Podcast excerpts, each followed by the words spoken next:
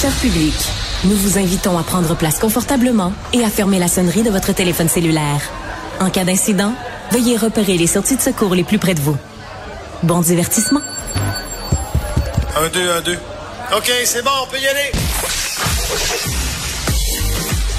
Sophie Durocher. Elle met en scène les arts, la culture et la société pour vous offrir la meilleure représentation radio. Sophie Durocher. Tout un spectacle radiophonique.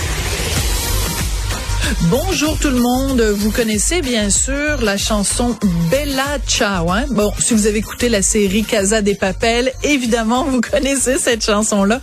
Je vais pas vous la chanter parce que vous le savez depuis que j'ai fait une entrevue avec Julien Clerc, vous savez que je chante comme une casserole.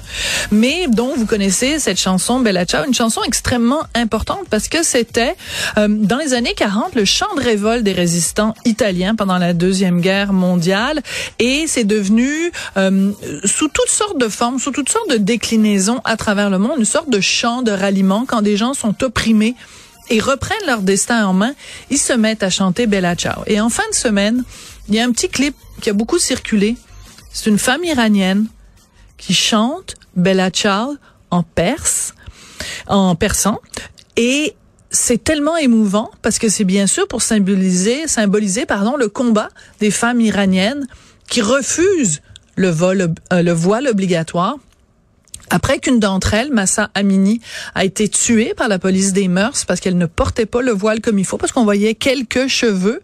Et depuis, c'est l'embrasement en Iran et c'est rempli de femmes et d'hommes courageux qui défient les autorités.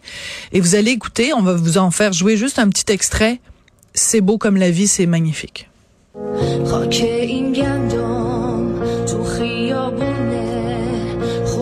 خشم من و تو تشنه بارون. حق ما کم نیست زانوی غم نیست.